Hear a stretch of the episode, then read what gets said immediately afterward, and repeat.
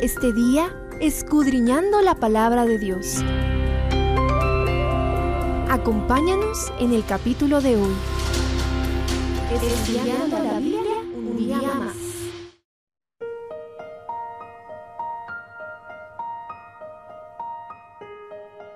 Jeremías 13, según el comentario bíblico adventista, acontece en el año 597 a.C., durante los tres meses que gobernó Joaquín sobre Judá, porque fue llevado cautivo durante la segunda invasión babilónica. La misericordia de Dios es tan grande que la ciudad de Jerusalén y el templo no fueron destruidos sino hasta la tercera invasión, cuando ya se habían agotado todas las oportunidades de arrepentimiento. Acompáñame a revisar las intensas figuras utilizadas en este capítulo. Primero, el cinto de lino en los versos 1 al 11. La palabra hebrea utilizada es ezor, la cual describe una especie de taparrabo que usaban los varones pegado a la piel. El mensaje de esta parábola es claro. Dios había creado a la nación de Israel para que fuera próspera mientras se mantuviera cerca de él. Pero al apartarse de él se echaría a perder y de tanto jugar a alejarse de Dios, serían llevados muy lejos a la tierra del Éufrates, Babilonia. Segundo, cántaros llenos y estrellados en los versos 12 al 14.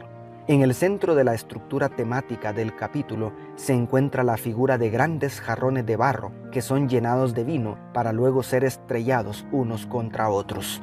De esta manera se describe la borrachera espiritual de los gobernantes de Judá y su quebrantamiento en manos de Babilonia.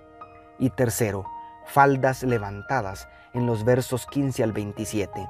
La última y más extensa sección del capítulo es un intenso llamado que inicia con las palabras del versículo 15, las cuales en la nueva traducción viviente dicen, escuchen y presten atención, no sean arrogantes, porque el Señor ha hablado.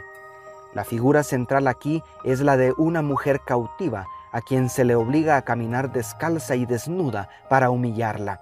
Una cruda descripción de la abominable prostitución espiritual del pueblo de Dios y del cautiverio que estaba sufriendo en ese momento. Además, esta sección contiene varias preguntas incisivas que podemos aplicar a nuestras circunstancias actuales, cuando el mundo entero también está recibiendo terribles azotes. Dios inicia preguntando en el verso 20, ¿dónde está el rebaño que te fue dado, tu hermosa Grey? Sión, aquí personificada, solo es capaz de responder con otra pregunta en el 22. ¿Por qué me ha sobrevenido esto? A esto responde el Señor inmediatamente en el mismo verso. Por la enormidad de tu maldad fueron alzadas tus faldas, fueron desnudados tus calcañares. Y luego añade otra serie de preguntas incisivas en el 23. ¿Podrá cambiar el etíope su piel y el leopardo sus manchas? Así también, ¿podréis vosotros hacer el bien estando habituados a hacer lo malo? Al leer a Jeremías fácilmente podemos equivocarnos al pensar que ya no hay esperanza. Sin embargo, es innegable que el ser humano jamás podrá por sus propias fuerzas vencer el pecado. Para ser libres de las cadenas del pecado necesitamos una poderosa intervención divina, la cual ya nos fue concedida en la cruz del Calvario. No obstante, me conmueve la manera en que Dios sigue acariciando la esperanza de que su pueblo experimente una reforma espiritual genuina, lo cual vemos claramente en las últimas frases de este capítulo. Ay de ti, Jerusalén, ¿no serás al fin limpia? ¿Cuánto tardarás en purificarte? Querido amigo, querida amiga, ¿has caído? ¿Has fracasado?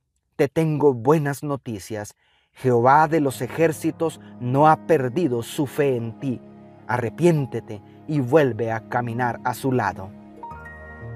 Dios te bendiga, tu pastor y amigo Selvin Sosa.